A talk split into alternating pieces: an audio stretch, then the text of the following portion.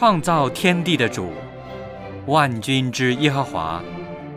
今天是安息圣日，我们来到你的面前，敬拜你，亲近你。愿你与我们同在，悦纳我们的敬拜。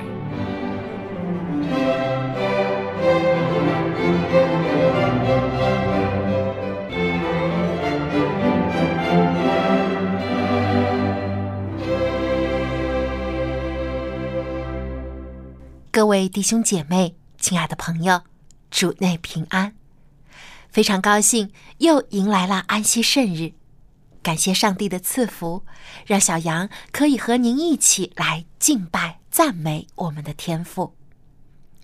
诗篇九十五篇第六到第七节这样说：“来呀，我们要屈身敬拜，在造我们的耶和华面前跪下，因为他是我们的上帝。”我们是他草场的羊，是他手下的民。我愿你们今天听他的话。现在就让我们一起用崇敬、感恩的心来敬拜上帝，聆听他宝贵的教训。生日崇拜现在开始，请打开颂赞诗歌，一起来唱赞美诗第五十一首：神圣。纯爱。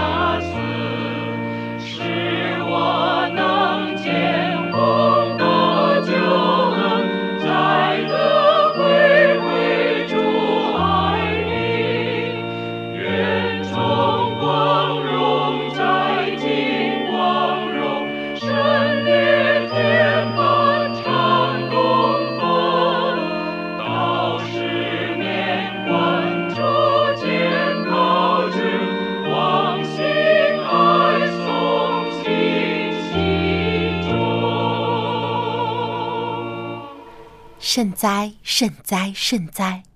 圣父、圣子、圣灵三位一体、独一的真神上帝，感谢您如此的爱我们，不仅创造了我们，还将我们从罪恶中拯救出来。主啊，您从起初就已经向我们显明了幕后的事，为要叫我们得着永远的盼望。主啊，愿您的国早日降临，愿众人都能回转归向您。愿主悦纳我们今天的崇拜，奉主耶稣基督的名求，阿门。接下来又到了读经的时间，让我们一起打开圣经，翻到诗篇第九篇十八节，十六篇八到第九节，三十三篇十八节，以及耶利米书十七章第七节，罗马书第五章二到第五节，还有罗马书十五章四和十八节。我们会用起音的方式来朗读这些经文。盼望，穷乏人必不永久被忘，困苦人的指望必不永远落空。我将耶和华常摆在我面前，因他在我右边，我便不致摇动。因此，我的心欢喜，我的灵快乐。我的肉身也要安然居住。耶和华的眼目看顾敬畏他的人和仰望他慈爱的人。倚靠耶和华，以耶和华为可靠的，那人有福了。我们又借着他因信得进入现在所占的这恩典中。并且欢欢喜喜盼望上帝的荣耀。不但如此，就是在患难中，也是欢欢喜喜的，因为知道患难生忍耐，忍耐生老练，老练生盼望。盼望不至于羞耻，因为所赐给我们的圣灵将上帝的爱浇灌在我们心里。从前所写的圣经，都是为教训我们写的，叫我们因圣经所生的忍耐和安慰，可以得着盼望。但愿使人有盼望的上帝，因信将诸般的喜乐平安充满你们的心，使你们借着圣灵的能力大有盼望。我们常说，凡事要有始有终。非常奇妙的，在圣经的第一卷书《创世纪》中，就讲到了世界的起初；而在圣经的最后一卷书《启示录》中，就讲到了世界的终结。不过，《启示录》中所要晓谕我们的，并不是让我们灰心绝望的噩耗，而是给我们。带来莫大盼望和信心的美好讯息。今天，望潮牧师就要和我们分享启示录的信息。让我们把接下来的时间交给望潮牧师。各位朋友，各位弟兄姐妹，你们好！愿主的恩惠和平安在我们当中，也求圣灵能够光照、启发我们、教导我们、引导我们进入真理。我想今天要跟大家分享一个题目，虽然是很简要的，就是启示录的信息。我们知道，基督教的圣经有新旧约圣经，旧约三十九卷，新约二十七卷，三九二七很好记。第一卷旧约是创世纪，而圣经最后一卷就是启示录。我们说。圣经的结构也是非常奇妙的。如果有了创世纪，没有个结尾的话，这世界将会怎么样呢？尤其到了今天，我们知道，在这个整个的国际间，很多矛盾、冲突、战争，是不是啊？你打开每天的报纸，或者是看电视新闻，你都可以意识到这一点。很多的动乱，甚至很多的恐怖活动，社会上也是这样不安宁，游行啊、示威啊、抗议啊、罢工啊，啊，贫富悬殊的差距越来越大啊，很多社会不公义、不公平、黑暗的事情啊，至于道德的败落的现象，那更加就不要讲了。家庭呢，也是这样。到了今天，很多破碎的家庭、单亲的家庭，在婚姻的制度上受到了极大的冲击，啊，甚至于提倡同性婚姻等等等等。家庭不和睦的现象时有发生，家庭暴力的现象也涌现，以致很多人不愿意结婚，但也有些人不敢结婚，也有些人不能结婚。至于已有的家庭，也充满着各种各种的问题。至于个人呢，个人的困扰也非常的多，对不对？健康问题是一个威胁。尽管人口老化，但疾病越来越多，而心理的问题、精神上的问题那更加惨重。啊，抑郁症的人越来越多，精神病的患者这数目不断的在飙升。什么原因？恐惧、忧虑。生活的压力啊，不论是在升学问题上，在这个找对象的问题上，在就业的问题上，在人际关系上，都出现许许多多的困难。那么，人不仅会问：这世界到底会怎么样啊？世界就这样乱下去吗？还是有一些盲目乐观的人就说：哎，世界越来越好了。你从某方面讲，高楼大厦越造越多；从某方面讲，好像是人的物质生活有很多的改善。这只是其中的一个方面，也不是所有全世界七十亿人都能够享受的，或者都能够面对的。有心的人有识之士，不仅问这世界的前途到底如何，到底是啊，就是这样。混乱下去，混混合合下去，还是像不可知人？我们不知道啊，说不定有一些科学讲啊，多少万万年以后，或者多少几百年、几千年以后啊，说不定有个小啊卫星撞到地球，那化为乌有啊，或者物理学家讲，根据物理啊日学第二定律，将来热能完全消散了，地球也就。毁灭了，是这样吗？是这样吗？感谢上帝给我们一本圣经，除了讲到创世最初的时候，多么美好的伊甸园，因着罪失落了，但人从此就是在徘徊、失落、恐惧、不安当中，这样生活下去吗？不，最后圣经有一卷启示录。启示录意思就是说，这个字 apocalypse 这是希腊文，就是说揭开这个帷回帷幕啊，一个舞台上一个讲台上本来是帘子拉着的，我们不知道后面什么什么情形什么人，但是这个幕拉开了，这就是启示录的意思。所以启示录不是不能懂的，因为上帝已经启示了，圣经讲。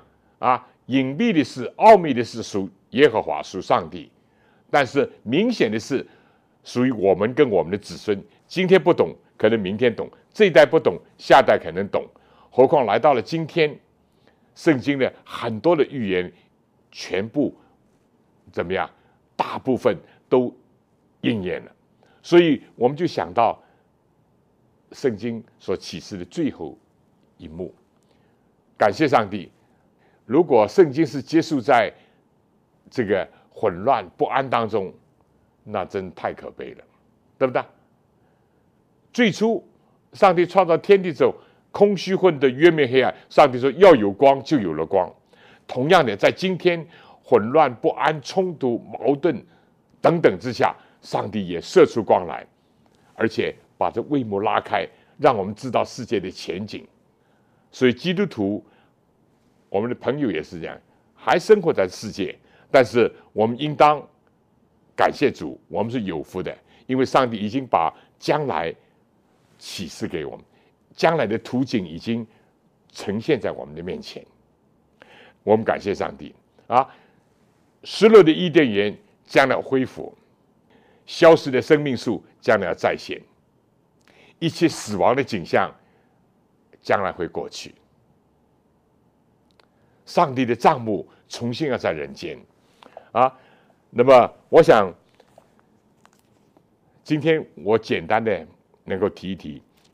我们看启示录的第一章，第一这个第三节，耶稣基督的启示，就上帝赐给他，叫他将必要快成的事指示他的众仆人，他就差遣使者小谕他的仆人约翰，约翰便将上帝的道和耶稣基督的见证，凡自己所看见的，都证明出来，念着书上的预言。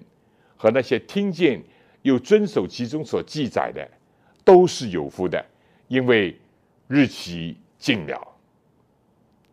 那么，如果我们再看第四章这个一切圣经呢，我们更加知道第四章第一节这里怎么讲？时候我观看。见天上有门开了，我初次听见，好像吹号的声音对我说：“你上到这里来，我要将以后必成的事指示你。”我立刻被圣灵感动，等等。所以，首先我们讲这个启示的正确性，这非常重要。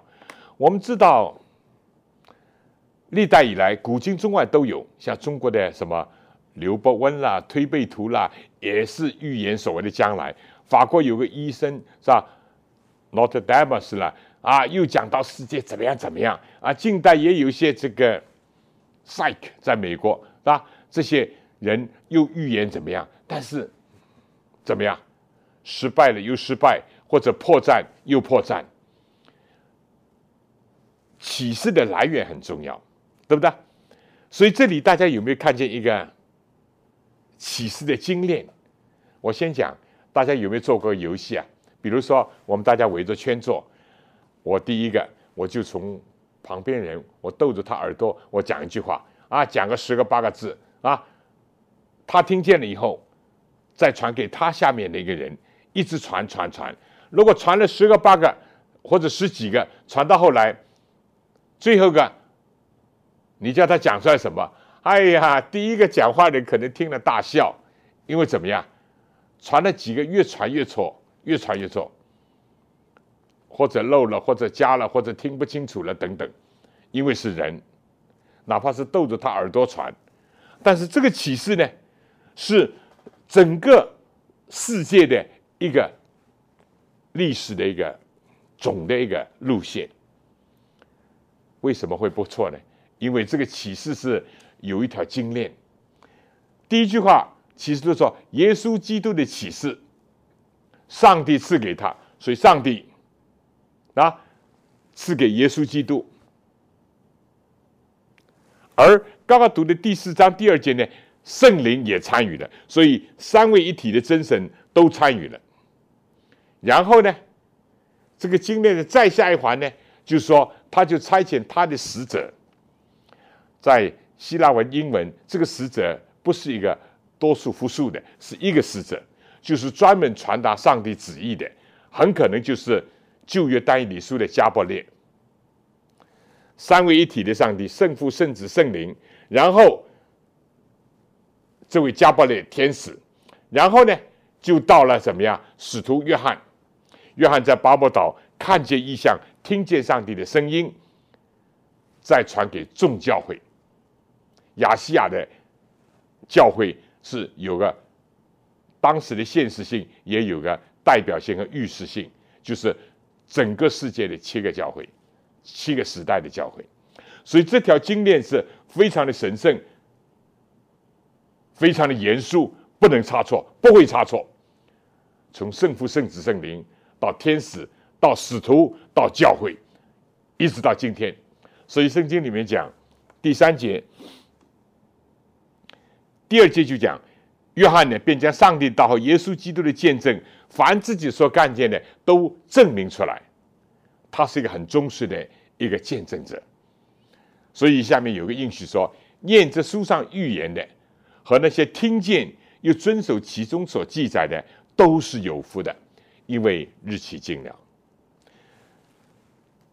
我们今天呢，很容易人手一册就有这圣经，是不是啊？我家里不止一本，十本都不止，因为有大的，有小的，有中文的，有英文的，有希腊文的，等等等等。那么，但是在约翰的时代呢，凡验这书上预言的，那真是有福的，因为那个时候圣经是在羊皮卷里面很贵重的啊。你记得圣经路加福音讲，耶稣进了会堂，他要念圣经，有人就把先知以赛亚的书一卷书，当然以赛亚六十六章比较大的，就交给他，不是六十六卷，当然那个时候还没有新月，对不对？就以以赛亚书也只是一卷，所以当时凡念这书上预言的，这个念是一个一个人念，单人而已。那今天有些教会那有个 reader。就是专门读圣经的，对不对？当然，我们不是单单要靠一个人读圣经，我们今天人手一册，自己要读圣经。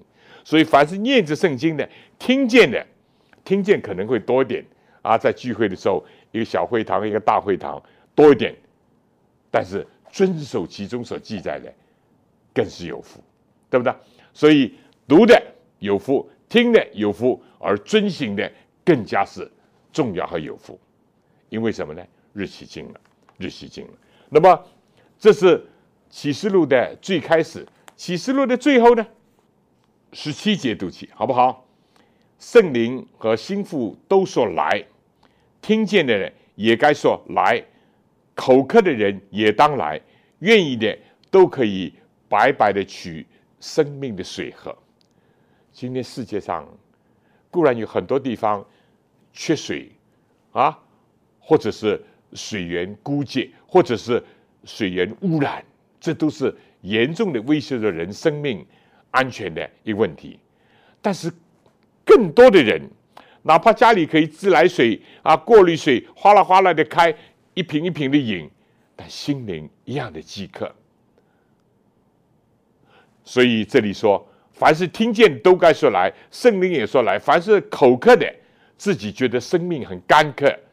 都可以来到主的面前，就饮这个生命的活水，就像当时在撒玛利亚的一个妇人在雅各的井边那样，倒空我们自己，接受上天给我们的生命的活水。朋友、弟兄姐妹，但愿今天我们都能够来到主的面前。好了，下面二十二章十八节怎么讲呢？我向一切听见这书上预言的做见证，这是约翰所讲。若有人在这预言上加添什么，上帝必将写在这书上的灾祸加在他身上。这书上的预言，若有人删去什么，上帝必从这书上所写的生命树和圣城删去他的份。意思就是说，启示录有一个特点，一开始的时候有个祝福。凡读这书、听这书，而且遵循这书的，就有福。这个是启示录一个特色之一。启示录还有一个特色呢，在他结尾的时候，派了两个卫兵守住，不能随便的加添，也不能随便的删减，把一个卫兵保守着这个预言的一个神圣的启示。因为我一开始讲过。这个启示是三位一体，然后到加巴列天使，然后到使徒约翰，然后到教会，人不能随意的增善。但是最后两节圣经很有意思的，整本圣经最后两，当然也是启示录二十二章的最后两节，二十二章二十二十一节，证明这事的说，是的，是了，我必快来，阿门。主耶稣啊，我愿你来。这句话是谁讲？这是耶稣讲。非但约翰做见证已经是可贵了，但是耶稣基督更加是为诚信真实做见证的，对不对？他说：“是了，我必快来。”这是耶稣基督所讲：“我必快来。”阿门。实实在在就是这样，耶稣基督要快来。但约翰呢，代表着我们历代的基督徒，就说：“主耶稣啊！”我愿你来啊！我家里有一些风景的画挂着，但是我最喜欢的还是一幅，对吧？我们的一个朋友，一个学者啊，一个书法家文勇老师所写的，他就写了这两节给我啊，他就说啊，事了，我必快来，阿门。主耶稣啊，我愿你来。一个是耶稣基督的保证，我必快来；一个是基督徒教会的一个回应，主耶稣啊，我愿你来。今天我们多么希望主耶稣快点回来，但是我们又不应当自私，我们不应当想到我已经信主耶稣了，我希望耶稣快来，天国快实现。因为今天还有很多的工作没有完成，还有许多人没有听见福音，还有很多人连耶稣的名字还不知道，所以我们要福音传遍天下，对万民做见证。约翰已经做了他的见证，耶稣基督更加做了他的见证。我们要做完我们的见证，然后耶稣说末期才来到，然后天国才会降临。那么启示录最后一句话什么呢？愿主耶稣基督的恩惠常与众圣徒同在。阿门。又是一次阿门。大家有没有记得旧约最后一卷是什么？马拉基书。马拉基书第四章最后一章最后。一句话什么？啊，他说：“我来之前，我要差遣什么？我的仆人啊，要传信息，要叫怎么样？为父的心转向儿女啊。”第四章，看呐，耶和华的大而可畏之日，马拉基书第四章第五、第六节啊，这是最后旧约的最后两句话。耶和华大而可畏之日未到已先，就是。基督复临，上帝审判日子未到已先，我必差遣先知以利亚到你们那里去。啊，这就是施洗约翰是以利亚。今天复临信徒是担负着以利亚跟施洗约翰的一个使命跟信息，要到人间去传福音。他必使父亲的心转向儿女，儿女的心转向父亲。最后一句话，免得我来咒诅遍地。旧约最后一句话说咒诅，但是不是绝对的。如果人改变了，就免得我来咒诅遍地。而新约福音、新约书信最后一卷呢，是愿主耶稣基督的恩惠常与众圣徒同在。如果我们相信接受主耶稣，我们都是圣徒。我们都是在基督里分别为圣的，但是如果不接受福音，不接受真理，不接受基督做我们的个人的救主，就像旧约一样，为父的心不转向儿女，儿女的心不转向父亲，人不转向上帝啊，家庭里面也反叛，彼此不和睦的话，那这就咒诅。所以。新旧约圣经是非常有意思，对不对？到了新月，就是恩惠，愿主耶稣基督的恩惠常与众圣徒同在，多么美好！在这个机会上，在这个领域里面，我们真的愿意主耶稣快来，对不对？呃。我只是总的提一提，启示录是上帝给人的一个宝贝，放在圣经最后一卷，而且主耶稣自己答应我们，他必定已经把上帝启示告诉我们，而且答应我们很快就再来。这是启示录的一个中心。启示录讲到很多世界历史、教会历史，那等会我会简单的提一提。但是最重要的重心是说，耶稣说：“我必快来，我必快来。”这就是启示录的一个重心啊。那么，打开启示录，我简单的分析一下，好不好？第一章就是耶稣基督的启示，他非但是把从上帝那里得来的启示告诉约翰，而且他亲自的向为道、为他的缘故而。受苦受难的使徒约翰，被流放在巴伯海岛的一个约翰向他启示。如果你读第一章的话，会很兴奋。耶稣基督既人子以救主的身份，也以君王以祭司的身份服装来出现，这是非常宝贵的啊，非常宝贵的啊。第九节说：“我约翰就是你们的弟兄，和你们在耶稣基督的患难、国度、忍耐里一同有份的，为上帝的道，并为给耶稣基督做见证，曾在那名叫拔摩的海岛上。当主日，我被圣灵感动。”听见后边有声音，像吹号的声音，然后呢，他就看见是谁发声。他说：“我转过身来看谁发声与我说话。”既转过来，就看见七个灯台，金灯台，灯台中间有一位好像人子，穿着长衣，直垂到脚，胸间束着金带，啊，既是人子，又是君王，他的头发。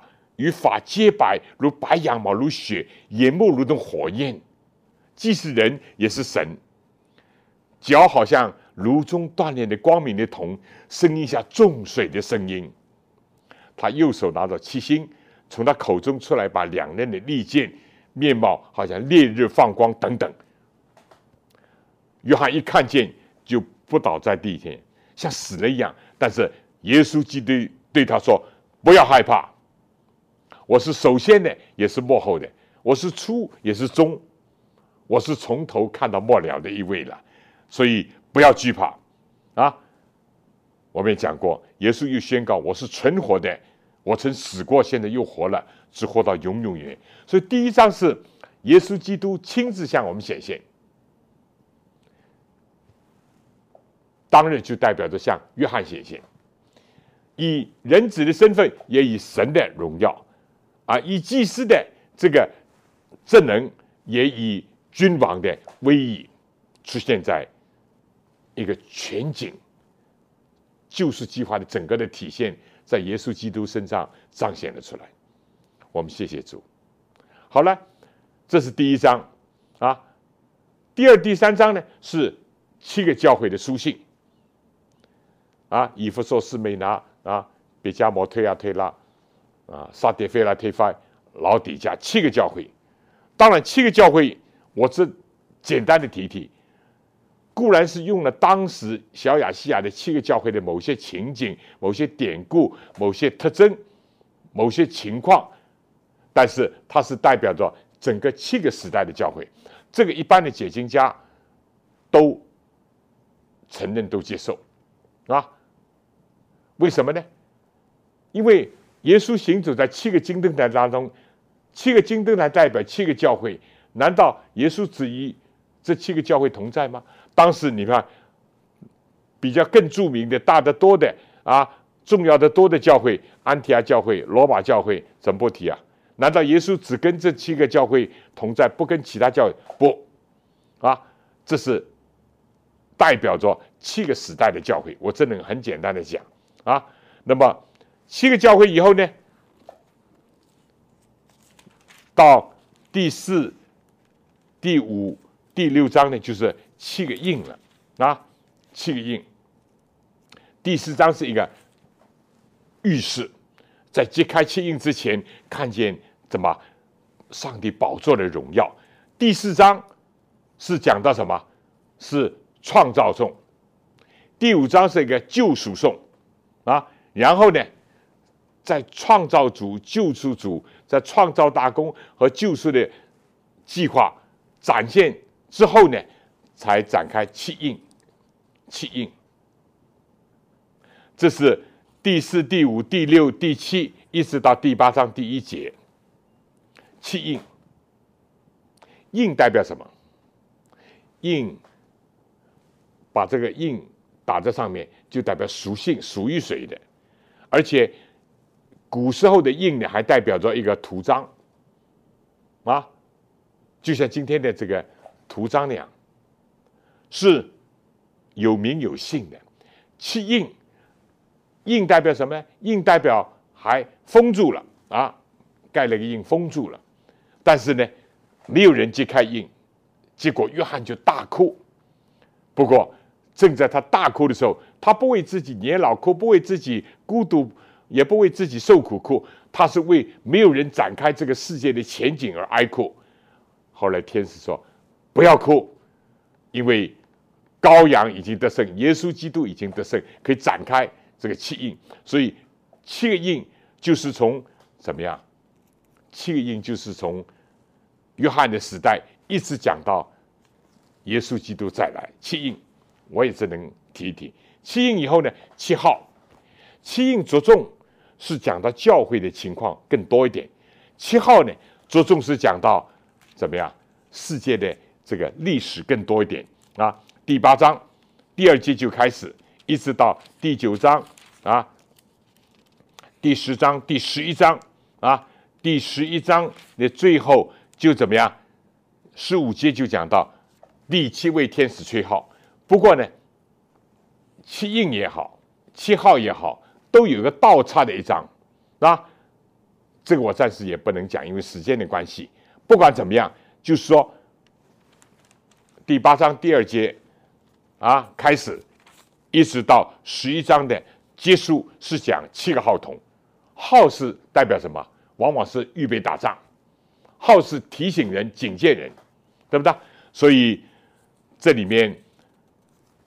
尤其七号最后有三个灾祸要临到世界等等，是吧？我们今天当然不能详细解释。那么十二章呢？启示录共二十二章，当然分章我已经一再讲过，这是好几百上千年以后的事情，原来是不分章的。十二章基本上就讲到怎么样，善恶的斗争，七个阶段从天上斗起啊。一直斗到地上，耶稣降生的时候，耶稣钉十字架的时候，耶稣复活的时候，对不对？耶稣复活升天以后，到旷野去的教会啊，以及中世纪教会，最后跟上帝的幕后的教会、愚民教会、撒旦跟他要斗，因为大家读过圣经的知道，创世纪三章十五节，上帝在亚当夏娃犯罪以后，当着蛇的面。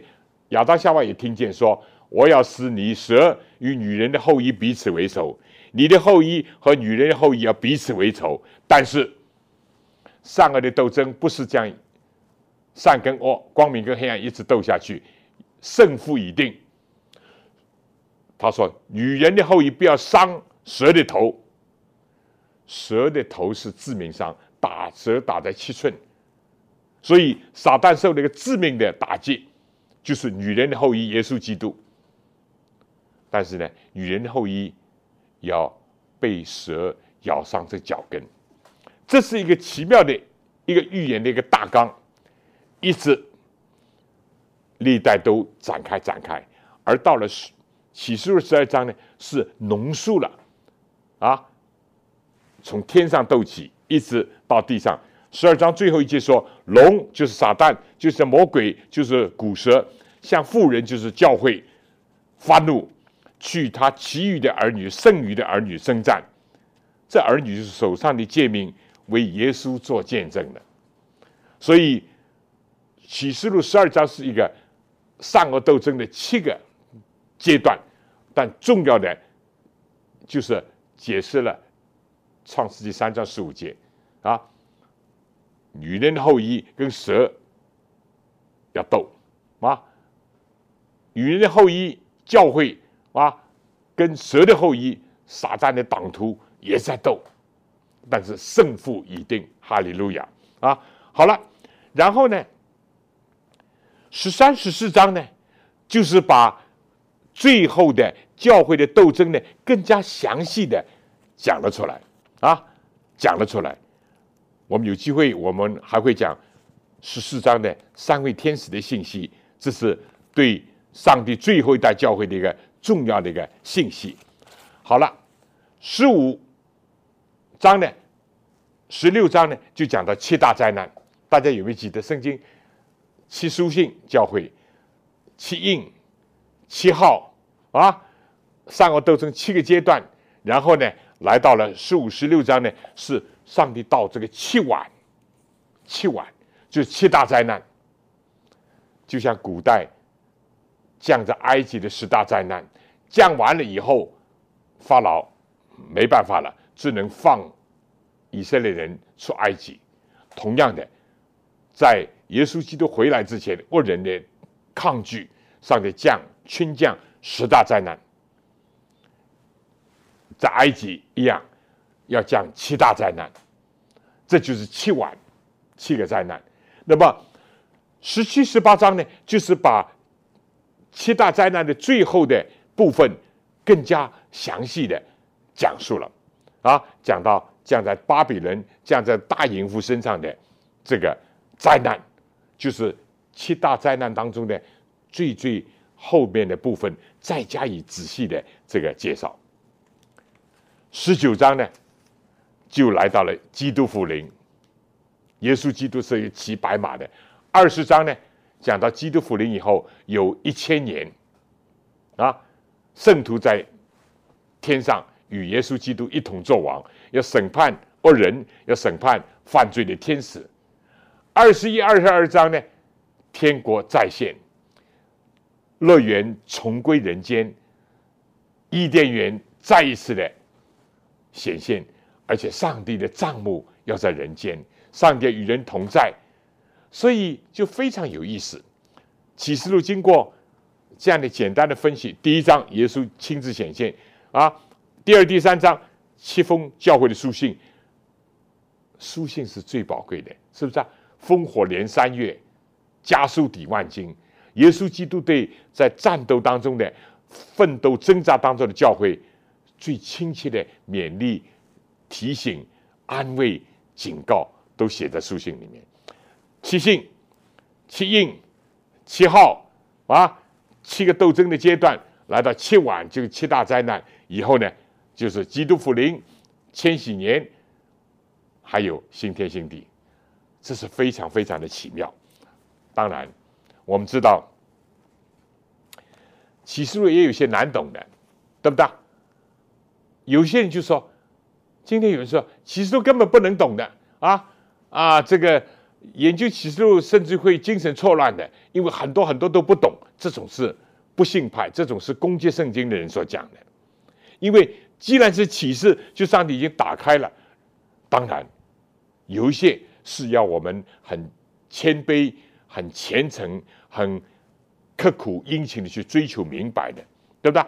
那么，比如说啊，尤其是对我们基督福音安息会人，有些。题目，人家常常提主日，主日什么？呵，主日什么？当主日，我被圣灵感动，圣经只出现过一次。那主日到底哪一日呢？我们先讲啊。有人说主日就是星期日，今天错，圣经没有这样讲，绝对没有讲。如果是七日，圣经根本没有星期日，也没有礼拜日这个字，只有七日第一日。圣经就七八次提七日第一日，六次都是跟耶稣在七日第一日复活，这点我们完全相信，完全接受。两次没有时间解释，这里主日绝对不代表所谓今天的星期日、礼拜日，没有这个事情。第一世纪根本没有守七日第一日的事情，也没有礼拜日、星期日这个名称。那么我们说安息日，那有人说。如果是安息日，为什么说当安息日我不被圣灵感动呢？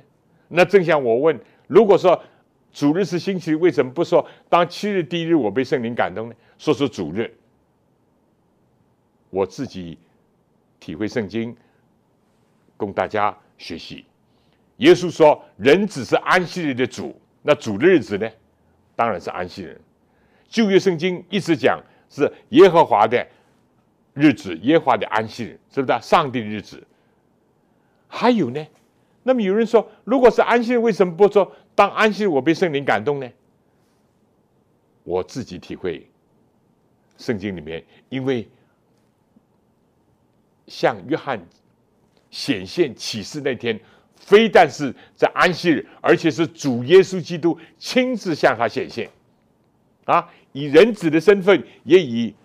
神的荣耀，以中保祭司的这个服装，也以带着这个君王的权柄，亲自向约翰，就是约翰所代表的教会显现。所以那天就是一个特别的安息日，是主所显现的日子。当然，我们更可以学习，对不对？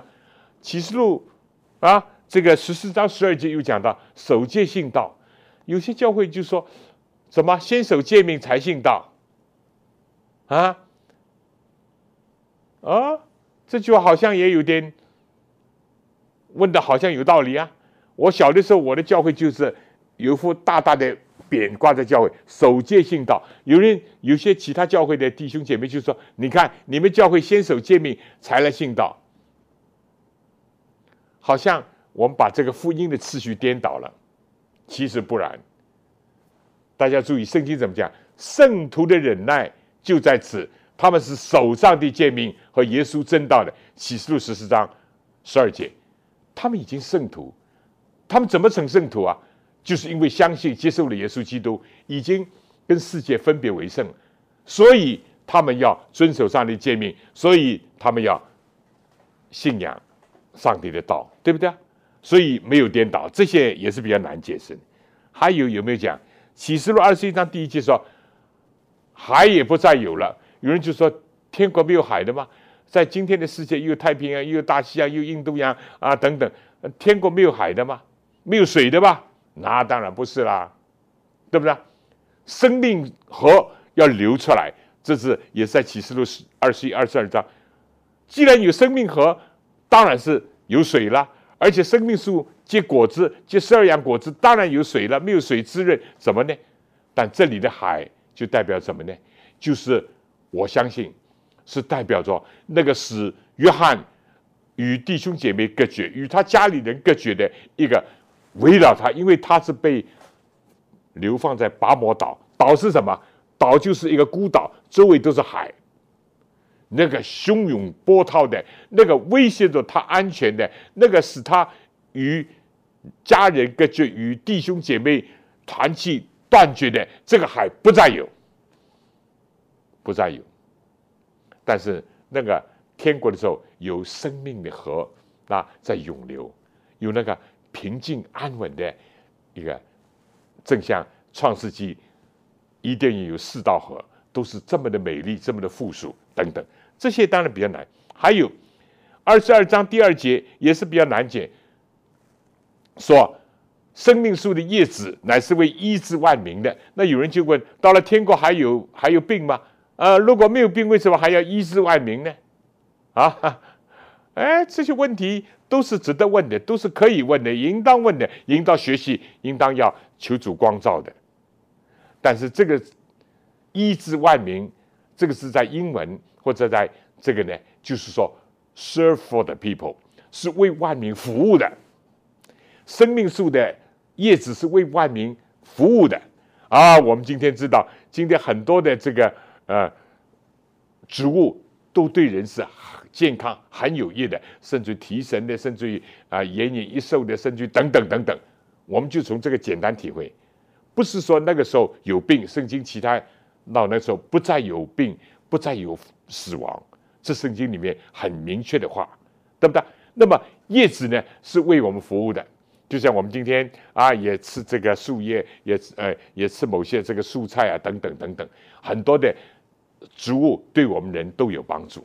啊，这是我简单的一个体会，但不管怎么样，《启示录》是一卷非常非常奇妙的书，对不对？那么，让我们能够握住主耶稣基督，这是一个根本的根本，对不对？整个的如果没有《启示录》的话，我们这本圣经啊，我以前讲过，有一度我的大哥给我一本圣经，啊。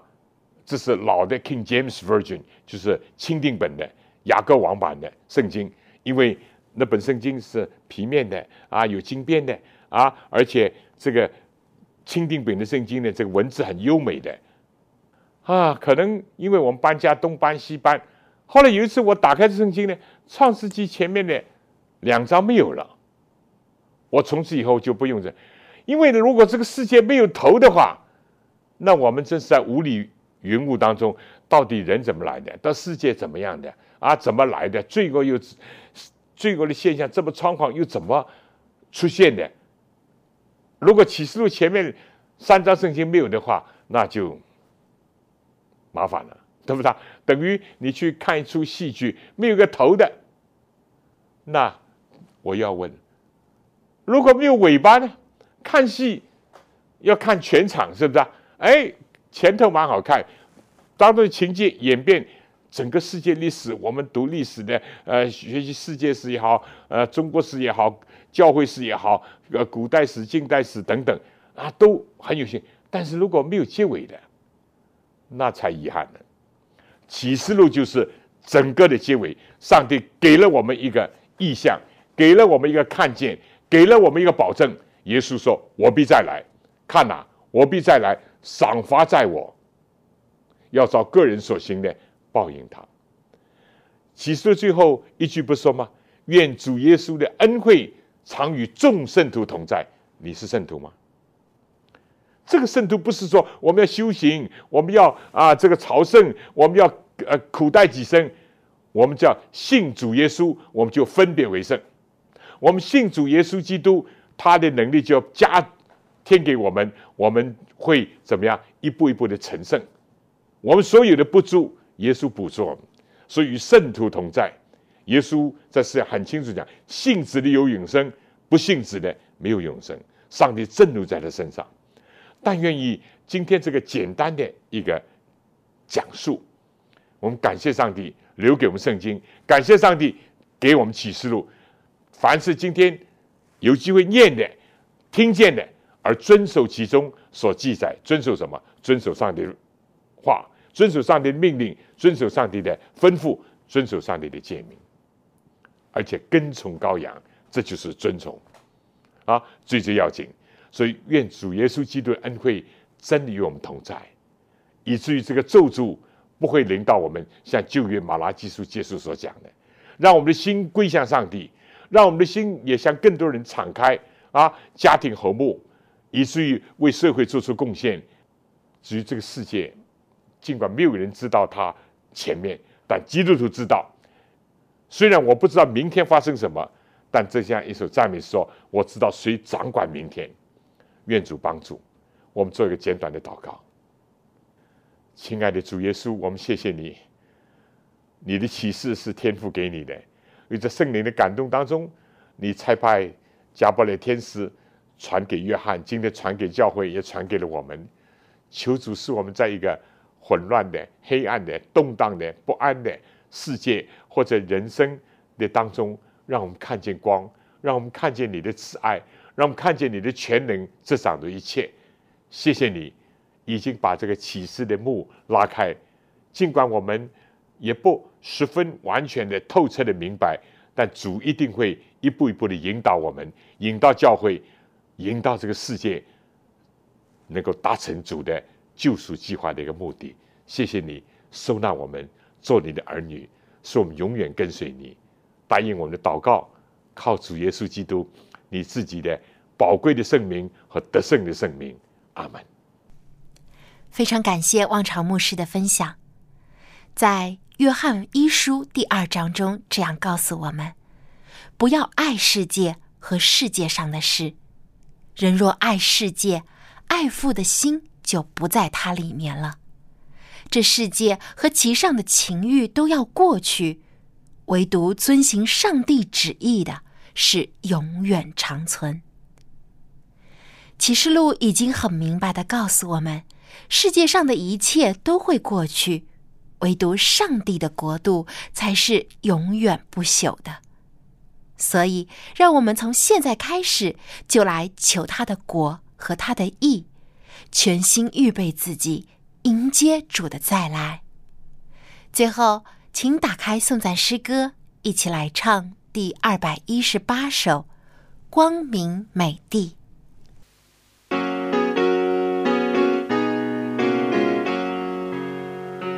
有一地。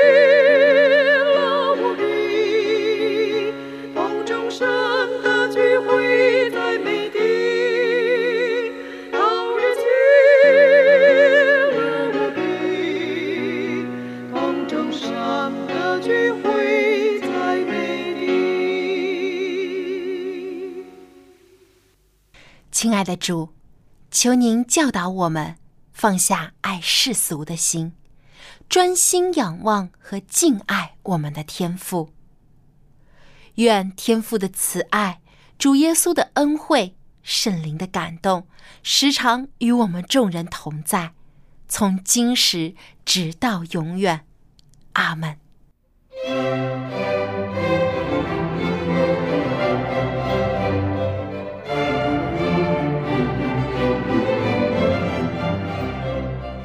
圣日崇拜到此结束，谢谢收听，祝您安息日快乐。